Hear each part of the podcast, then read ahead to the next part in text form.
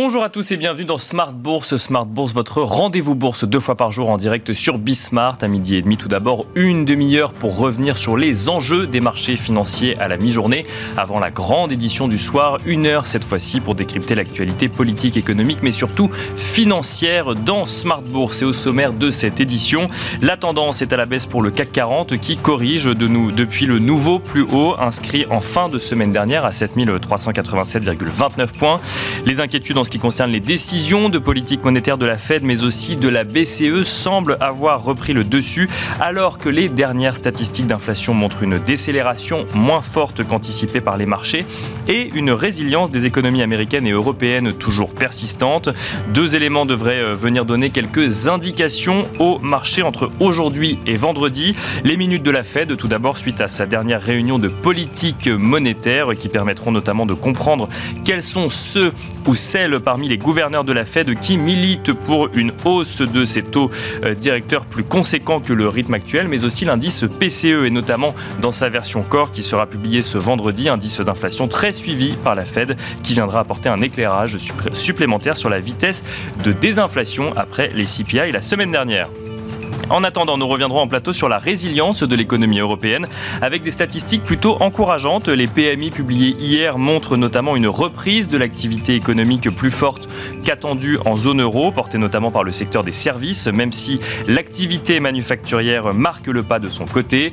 En Allemagne, l'indice ZOO du sentiment économique continue sa progression, tandis que l'indice IFO du climat des affaires, donc publié ce matin en Allemagne toujours, témoigne lui aussi d'une progression de l'optimisme dans les milieux des allemand, même si l'indice reste en deçà des attentes du consensus. Nous commenterons ces dernières données statistiques en plateau et leur impact potentiel sur la stratégie de la BCE lors de ces prochaines réunions de politique monétaire. Et enfin, dans Smart Bourse, nous reviendrons également sur les choix d'investissement dans un contexte de remontée des taux obligataires et d'indices européens qui ont commencé l'année en fanfare. Quels sont les nouveaux défis auxquels doivent faire face les gestionnaires de fonds pour des mandats institutionnels? C'est un sujet que nous aborderons avec Alain Guélet président du directoire de Fédéral Finance Gestion. On se retrouve tout de suite dans Smart Bourse.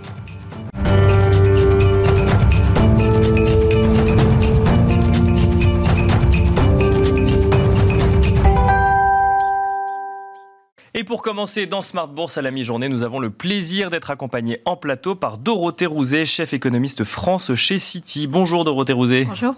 Bienvenue sur le plateau de Smart Bourse. Alors on le disait euh, en introduction, on a découvert un certain nombre de statistiques hein, depuis hier qui témoignent d'une certaine résilience de l'économie en zone euro, que ce soit les indicateurs d'activité ou le sentiment finalement euh, de, de contexte économique partagé notamment par un certain nombre de décideurs économiques euh, allemands est-ce que c'est suffisant pour se dire aujourd'hui que l'économie en zone euro est résiliente malgré le contexte euh, géopolitique, malgré le contexte de hausse des taux ou autre? Oui, effectivement. Donc, les indices qu'on a pu voir ces, derniers jours, notamment les indices PMI, euh, les indicateurs de confiance en Allemagne, en France également, euh, nous montrent que finalement l'activité est déjà euh, en phase de reprise et continue à nous surprendre par sa résilience, peut-être euh, euh, de manière toujours un peu plus marquée que prévu. alors quand on regarde dans le détail, vous le disiez un petit peu, on a quand même des, d'une part, plutôt une zone de, stagnation qu'une une croissance franche. Mais on est soulagé parce qu'on a évité la récession euh, mais euh, on n'est pas encore non plus euh, dans une zone de croissance franche. Et puis on a beaucoup de divergences entre l'industrie et les services, vous le mentionniez. côté industrie, c'est plutôt en demi-teinte. On a toujours une croissance de la production, mais qui est permise par le fait que tout ce qui était de l'ordre des contraintes d'offres continue à s'alléger, donc les délais se raccourcissent, la disponibilité des composants s'améliore, les prix aussi des intrants se détendent un peu. Bien sûr. Mais la demande reste assez fragile quand on regarde les les, carnets de commandes, les nouvelles commandes et notamment euh, les commandes à l'export qui, ont chuté. Donc quand même pas forcément beaucoup de relais de demande du côté de l'industrie, du moins pour l'instant. Et en revanche, côté service, on a une amélioration beaucoup plus franche. Euh, et euh, notamment une amélioration de, aussi côté demande. Et là, on commence à voir l'effet, sans doute, du fait que les revenus accélèrent, les salaires commencent à accélérer plus franchement aussi, l'inflation totale décroît même si c'est assez lent. donc sur le front du pouvoir d'achat, les choses vont commencer à s'améliorer. Ça soutient l'activité des services. Par contre, euh, ça soutient aussi euh, les coûts dans les services, puisque euh, les salaires, ils comptent pour, beaucoup plus que dans la production de biens et les inquiétudes sur la persistance de l'inflation. Donc si, je vous suis, ça reste fragile dans le sens où finalement, si on regarde du côté de, l'industrie, euh, il suffit qu'il y ait une, remontée des cours des matières premières qui pourrait être expliquée par exemple par une, concurrence un petit peu plus accrue de la demande en Chine ou autre, ou euh, une inflation un petit peu trop persistante justement euh, quand on parle de prix à la production pour venir fragiliser cette reprise économique en Europe. Oui, en fait, on a une grande incertitude euh, principale sur comment va se comporter la demande au-delà du, court terme. À court terme, on a un peu mécaniquement l'effet de euh, l'inversion du choc des prix de l'énergie qu'on a du coup connu ces derniers mois. Ensuite, quand on regarde un petit peu plus loin, quelque part, euh, on a deux scénarios possibles. On a un scénario positif hein, qu'on peut tout à fait imaginer avec oui des revenus qui accélèrent, qui soutiennent la consommation, euh, la réouverture chinoise qui aide les exportateurs européens, également peut-être un boom des investissements verts. Euh, mais on a aussi un scénario beaucoup moins euh, positif avec la possibilité que bah, déjà plutôt pour 2024 ou dès la fin de cette année, on se ressente plus nettement les effets des hausses de taux sur la consommation, sur l'investissement. Les politiques budgétaires vont plutôt euh, aller vers la consolidation. Euh, on peut avoir des vents contraires du ralentissement aux États-Unis. Et donc tout cela peut aussi créer un scénario où la demande s'affaiblit et donc plus d'inquiétude peut-être pour 2024 que pour 2023. Alors si on regarde, euh, effectivement, il y, a, la vision macro et puis il y, a, la vision des, marchés aussi hein, de, ce contexte euh, économique avec notamment d'ailleurs des, entreprises qui publient des résultats pour l'activité en 2022 qui sont plutôt optimistes pour le moment. On a l'impression, quand on regarde ce que nous disent les marchés, que d'un côté, il y a une vision assez optimiste de l'activité économique euh, en zone euro, mais qui peut se traduire du coup par une vision pessimiste d'un point de vue financier, parce que euh, cela voudrait dire que euh, ça laisserait finalement les coups des franches à la BCE pour procéder à de nouvelles hausses de taux dans son objectif de réduire toujours le niveau de l'inflation sur le sol européen. Oui, quand on regarde le, scénario des marchés, finalement, c'est principalement un scénario assez bénin de, de soft landing, c'est-à-dire que on ne croit plus euh, à une récession. Et en même temps, quand on regarde les, anticipations d'inflation des marchés, il y a quand même une assez grande confiance dans les banques centrales pour faire revenir euh, l'inflation à 2% euh, à, moyen terme sans avoir créé de récession. Mhm. Euh, donc ça reste un scénario globalement assez positif, même si euh, il passe par des hausses de taux peut-être euh, un peu plus marquées. Effectivement, aujourd'hui, l'inflation est quand même assez persistante, l'inflation sous-jacente est assez persistante, l'activité finalement résiste, donc la voie est libre pour, plus, pour augmenter les taux davantage. Euh, ce qui va vraiment être le juge de paix, ça va être l'évolution du marché du travail et des salaires. C'est ce qui va être le plus scruté par la BCE. Euh, et c'est un peu là que, les choses vont se jouer euh, entre les différents scénarios qu'on peut imaginer. Parce que le marché du travail aujourd'hui en zone euro est suffisamment solide pour encaisser d'autres hausses de taux de la part de la BCE d'une part, aujourd'hui, le marché du travail, il est, là aussi, il nous a beaucoup surpris quelque part, parce qu'il résiste presque envers et contre tout. Euh, au quatrième trimestre, dans la zone euro, euh, l'emploi euh, a une croissance de 0,4% sur le trimestre, alors que le PIB, lui, stagnait. on a un, des taux de chômage qui restent au plus bas, donc le retournement du marché du travail, pour l'instant, on ne l'a pas vu. Alors, on commence à avoir une hausse assez marquée des faillites, donc ça peut, ça peut changer. D'accord. mais aujourd'hui, tout ce qu'on a, même sur les premiers mois de l'année, comme indicateur de tension sur le marché du travail, nous montre que pour l'instant, le refroidissement, il n'est pas là. Donc, d'une part, on peut se dire, euh, oui, la BCE aura moins peur d'augmenter les taux. Euh, oui, là, de ce que, je comprends, la BCE a un boulevard pour euh, continuer, progresser, enfin, effectuer de nouvelles hausses de taux. Et, ce, qui, surtout, ce qui lui fait peur à la BCE, c'est des hausses de salaire trop élevées, en un sens. Et la tension du marché du travail, ça a quand même tendance à, à faire accélérer les salaires. Alors ça, on va le savoir assez vite parce que les négociations salariales, notamment les grosses négociations en Allemagne, en France aussi, elles se déroulent au premier trimestre. D'ici à fin mars, on aura pas mal de visibilité sur le niveau des hausses de salaire, on peut quand même garder une certaine euh, ambiguïté sur l'interprétation de ces hausses de salaire. Nous, on s'attend à ce que ça s'accélère autour de 5% euh, en rythme annuel, ce qui historiquement est euh, le plus haut depuis 30 ans. De, manière uniforme, quels que soient les niveaux de salaire, ou il y a, une lecture peut-être à avoir à ce niveau-là? Plus, alors, pas de manière uniforme entre les pays, c'est-à-dire plus en Allemagne et nettement moins dans le sud de l'Europe. Pas de manière uniforme non plus euh, selon les salaires. C'est ce qu'on a vu par exemple en France. Les bas salaires ont augmenté plus vite euh, parce que le SMIC est indexé. D'accord. C'est presque mécanique. Et euh, au sein des, entreprises, de manière peut-être plus anecdotique, mais on voit aussi que les entreprises qui ne peuvent pas non plus donner des, des augmentations générales ont eu tendance à privilégier les plus bas salaires pour, pour des raisons assez évidentes. mais du coup, la question, ça va être si on a cette hausse de salaire qui euh, rend la BCE assez inconfortable, 5% hein, de. Est-ce que c'est -ce c'est grave? Euh, Est-ce que finalement c'est juste un rattrapage de l'inflation de l'année dernière un peu mécanique et qui ne va pas se répéter l'année prochaine parce que l'inflation totale aura baissé? Ou est-ce que c'est le signe de tension persistante sur le marché du travail qui euh, crée cette, au moins un risque de cette fameuse boucle prix-salaire qui, qui est leur crainte majeure? Et puis c'est vrai que si, on prend un peu de recul, on peut regarder, on peut, la, question est légitime de se demander, bon, on a une économie résiliente en zone euro, on a un marché du travail qui se tient bien, donc euh, plus d'emplois ou en tout cas moins de chômage, effectivement des hausses de salaire.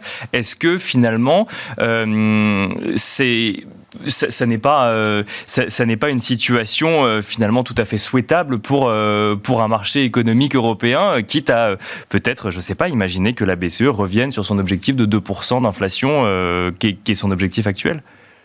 Alors la question de l'objectif d'inflation, euh, on peut se la poser à moyen terme. Dans les faits, euh, je pense que c'est une question qui est assez, qui est assez théorique aujourd'hui. Euh, bon, ne serait-ce que très simplement, la BCE ne pourrait pas réfléchir à changer ou remonter son objectif d'inflation tant qu'elle ne l'a pas atteint. En termes de crédibilité, ce serait quand même assez problématique. Et il n'y a aucun, aucune volonté particulière de revoir cet objectif au sein, au sein du Conseil des gouverneurs. Ils considèrent que 2% est toujours la bonne cible.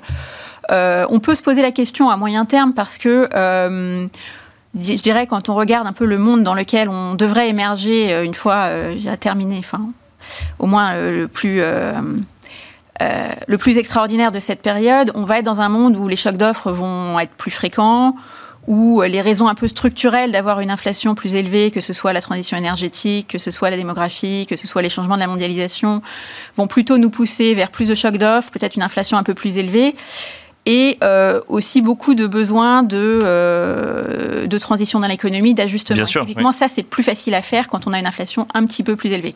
Maintenant, aujourd'hui, je pense que la question n'est pas du tout sur la table de la BCE qui est focalisée sur le fait déjà de faire revenir, de faire baisser l'inflation Aujourd'hui, elle peut se poser dans un second temps, mais aujourd'hui, ça n'a pas du tout l'air d'être. Euh, mais, mais, si je vous suis, elle ne, elle ne pourra se poser que si on atteint l'objectif de 2%. Elle ne pourra pas se poser si, par exemple, on est sur un palier à 3 ou 3,5% et que, du coup, l'objectif de 2% impliquerait une récession un peu plus sévère sur le sol de la zone euro la question qui, va se poser euh, au moment où on atteindrait 3%, euh, ce qui, euh, selon nous, sera vers peut-être la fin de l'année, début d'année prochaine, c'est à quelle vitesse on essaye de faire revenir à 2%. Est-ce que vraiment on veut provoquer une récession pour arriver vite à 2% ou est-ce qu'on accepte que la décrue soit un peu plus lente pour se faire de manière plus fluide? Euh, ensuite, revoir l'objectif quand on ne l'a pas encore atteint, pour la BCE, ce serait euh, un problème majeur en termes de crédibilité. Finalement, euh, si on revoit l'objectif à 3% parce qu'on n'a pas atteint 2, qu'est-ce qui, qu'est-ce qui fera croire au marché que la prochaine fois, on ne cherchera pas 4 Bien sûr. Je pense que cette question, elle ne sera pas sur la table. Mais elle mérite d'être posée effectivement dans le contexte qu'on voit actuellement en zone euro. Si on sort de la zone euro, mais qu'on reste sur le sol européen, les indicateurs d'activité Dorothée Rouzet ont également surpris au Royaume-Uni, surpris à la hausse. Et alors là, pour le coup, on voit une activité manufacturière qui résiste même un petit peu mieux qu'en euh, zone euro. Oui, alors effectivement, les, notamment le, PMI euh, au Royaume-Uni a, beaucoup surpris. on, s'attendait à une petite hausse autour de 49, il a bondi à 53.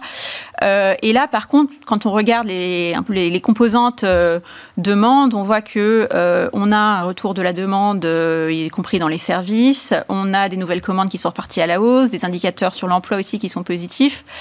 donc là, la résilience a pas mal surpris en début d'année. Euh, après, il ne faut pas forcément extrapoler non plus trop loin. Il y a des facteurs de court terme euh, qui, jouent. Au-delà, euh, on a quand même une consommation qui va rester comprimée par les coûts de l'énergie, mais aussi la remontée des taux d'intérêt qui pèsent beaucoup plus au Royaume-Uni où, où les emprunts immobiliers sont davantage à taux variable. on va avoir probablement le chômage qui va augmenter. Donc pour le reste de l'année, on n'est pas si optimiste. Mais pour le court terme, euh, si on pense là aussi à euh, la réaction de la Banque d'Angleterre à ces indicateurs, au, mois de, enfin, au début du mois, on avait plutôt l'impression que la Banque d'Angleterre préparer les esprits à une pause à partir de mars. Aujourd'hui, ces données ont plutôt tendance à faire pencher la balance pour au moins une hausse de taux supplémentaire. Donc on, on, recule effectivement toujours cette idée d'une pause ou d'une ou d'une baisse des taux qui d'ailleurs n'est pas encore d'actualité mm. sur le sol européen. Merci beaucoup Dorothée Rosé de nous avoir accompagnés à la mi-journée dans Smart Bourse. Je rappelle que vous êtes chef économiste France chez City et on se retrouve tout de suite dans la deuxième partie de Smart Bourse.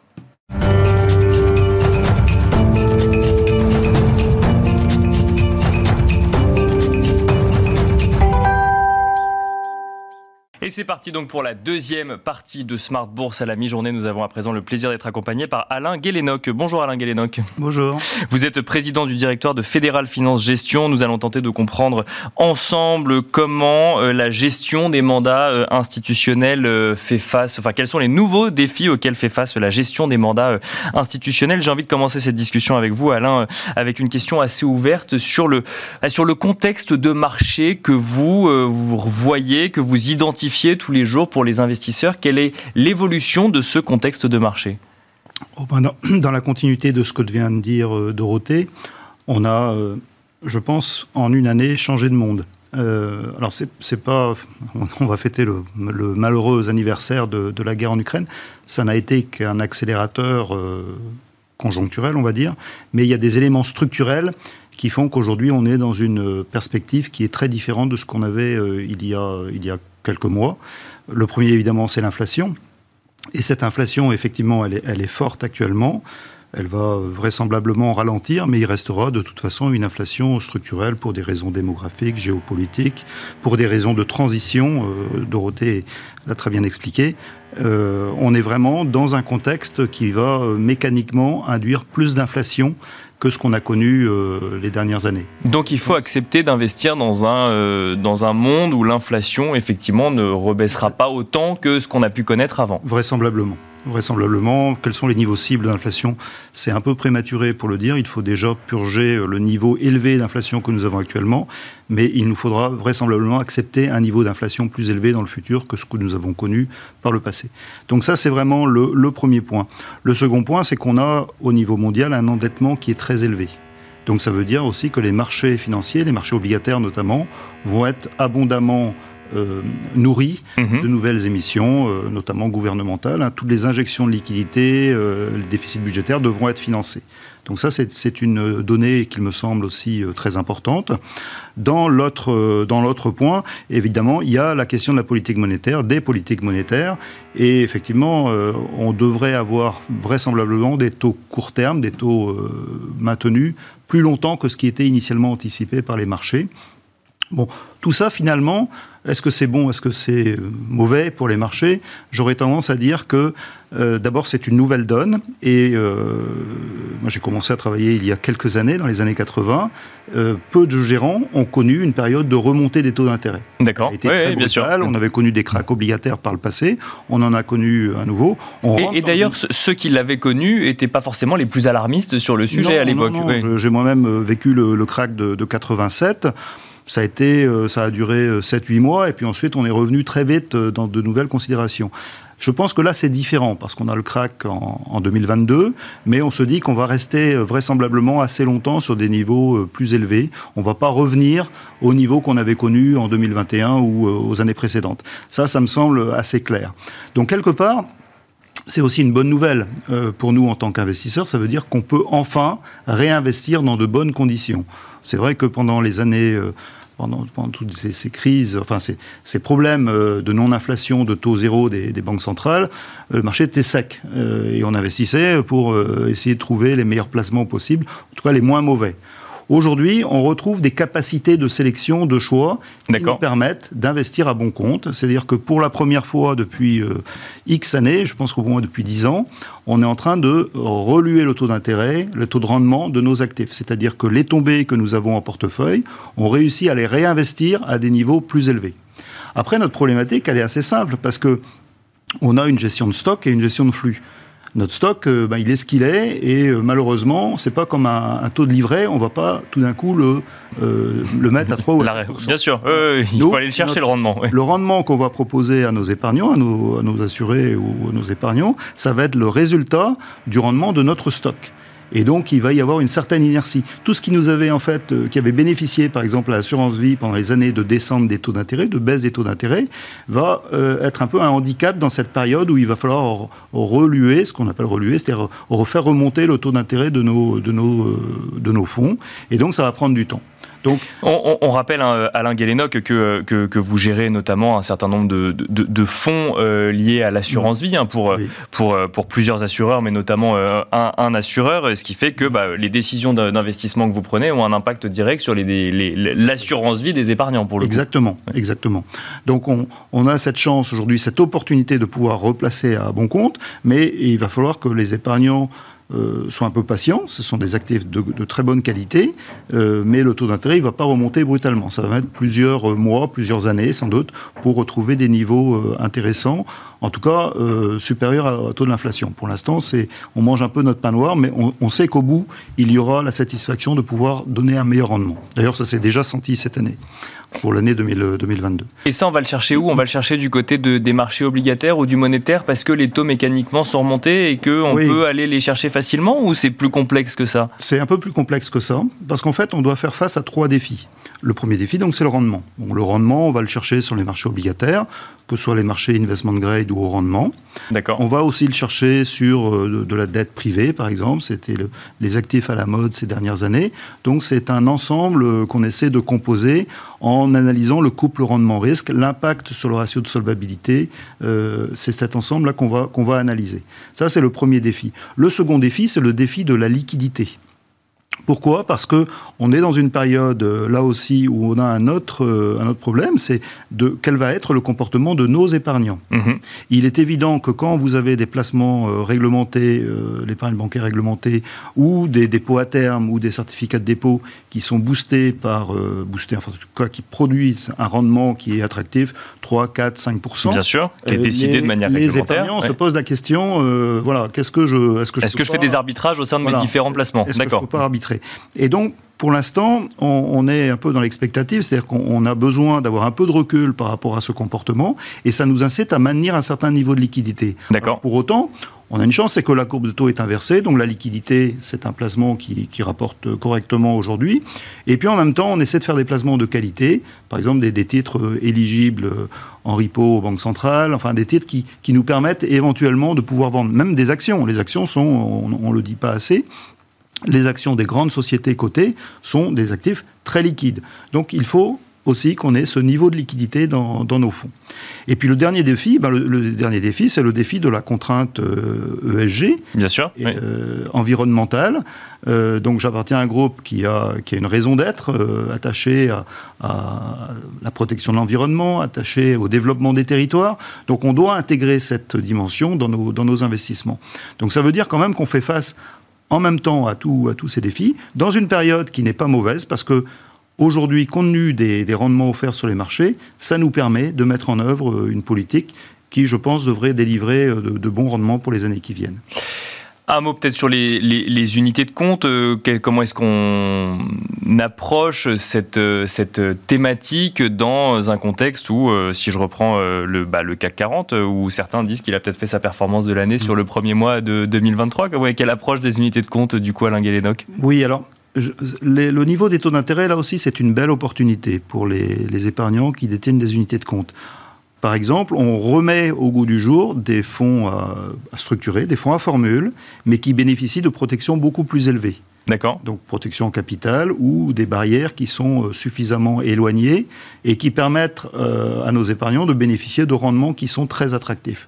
Donc là, on, via nos réseaux, hein, Crédit Mutuel, Arkea, on, a fait des belles campagnes et franchement, on, se rend compte qu'il y a vraiment un, succès, une attente de nos épargnants là-dessus. Ça, c'est possible dans un contexte de rendement obligataire élevé? Exactement. D'accord. Parce que ça nous donne de la marge de manœuvre pour mettre en place des structures qui sont intéressantes et qui délivrent des beaux rendements, des rendements de 5-6%. C'est tout à fait possible aujourd'hui. Et donc là, ça, ça nous permet d'orienter l'épargne euh, vers ces produits-là dans un contexte où on a des incertitudes sur la croissance, sur les résultats des entreprises Là, c'est d'offrir à nos épargnants des capacités avec de belles protections. Et en plus, on a réussi, euh, et ça on en est assez fiers, à faire des fonds à formule qui sont labellisés. et donc ça, offre un package qui remplit, qui coche quasiment toutes les cases. Donc ça, c'est vraiment un point fort qu'on met en avant régulièrement. Le deuxième, le deuxième axe qu'on développe dans les unités de compte, ce sont les fonds thématiques. Les fonds actions thématiques, c'est le, le grand thème à la mode ces dernières années. Mais là aussi, on met en avant, et on vient de lancer par exemple un fonds biodiversité, on met en avant certaines thématiques, en essayant, avec le recul qu'on a aujourd'hui sur les fonds thématiques, de ne pas enfermer l'épargnant sur une mono, euh, une d'actifs, où le risque serait euh, sans doute trop important. Hein. Euh, on a vu l'expérience des biotech, par exemple, qui, peut être déstabilisante. Hein. Donc il faut avoir une thématique, mais qui donne une ouverture assez large. Donc ça, c'est le deuxième axe.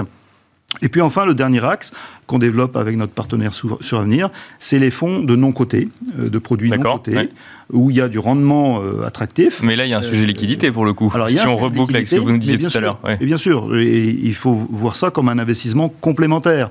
Il ne faut pas mettre tous ses œufs dans le même panier, c'est la, base de la gestion de patrimoine. Mais avoir une diversification sur ce type de fonds, ça nous semble toujours d'actualité. D'abord parce que c'est potentiellement là où on a les performances les plus élevées. Euh, ça remplit aussi des contraintes d'ESG que j'évoquais. Hein. Souvent, ils sont très bien positionnés là-dessus. Et puis, encore une fois, ça euh, permet de mettre un doigt dans l'économie réelle. Les épargnants nous ont souvent dit, et c'est un peu ce que je voulais dire aussi avec les fonds thématiques, vos placements, ils sont assez théoriques finalement. On vient sur des grandes sociétés qui sont cotées, mais qui ne nous disent pas grand-chose. On ne voit pas l'impact de notre investissement. Et là, avec ce type de placement, on voit vraiment l'impact de, ce qui est, de ce qui est fait grâce aux capitaux des épargnants. Si je reboucle euh, sur ce que vous nous avez dit au début, notamment sur le nouveau contexte de marché, Alain, Alain c'est vrai que quand on suit les marchés financiers au quotidien, on a l'impression qu'il y a une incertitude toujours très présente, notamment vis-à-vis -vis des politiques monétaires des banques centrales. Si j'écoute ce que vous nous avez dit, vous êtes plutôt euh, dans une optique de ce nouveau monde, ce nouveau contexte d'investissement est déjà suffisamment établi. Évidemment, on n'a pas toutes les réponses aujourd'hui sur des niveaux de taux euh, ou autres, mais globalement, on, arrive à dessiner euh, l'image de ce nouveau contexte d'investissement pour prendre des décisions d'investissement. Oui, je, je mettrai un bémol quand même, parce que quand je parlais de liquidité tout à l'heure, cette liquidité est aussi faite parce que je suis persuadé que dans les années qui viennent, on devra avoir une mobilité, une gestion plus active que ce que nous avons fait pendant de nombreuses années. D'accord. Pour faire le rapprochement avec ce qu'on a connu euh, il y a quelques années, euh, dans les années 90, années 2000, où les taux d'intérêt étaient euh, très élevés aussi, c'était, on faisait ce qu'on appelait du buy and hold, c'était de l'investissement. Je pense que cette période est révolue, c'est-à-dire que compte tenu de cette incertitude, de ce nouveau monde, de ce nouveau paradigme sur les marchés, on va être obligé de mener une politique beaucoup plus active et de pouvoir réallouer, changer nos, allocations dans les portefeuilles. Euh, d'accepter l'incertitude plutôt. C'est ça, c'est ça, oui, d'accord. Et surtout d'y faire face, de, de, pouvoir avoir cette capacité de réaction. Je pense que c'est une des clés euh, de la réussite pour nos investissements dans les années qui viennent. Merci beaucoup Alain Guélénoc euh, de nous avoir accompagnés également dans Smart Bourse à la mi-journée. Je rappelle que vous êtes président du directoire de Fédéral Finance Gestion.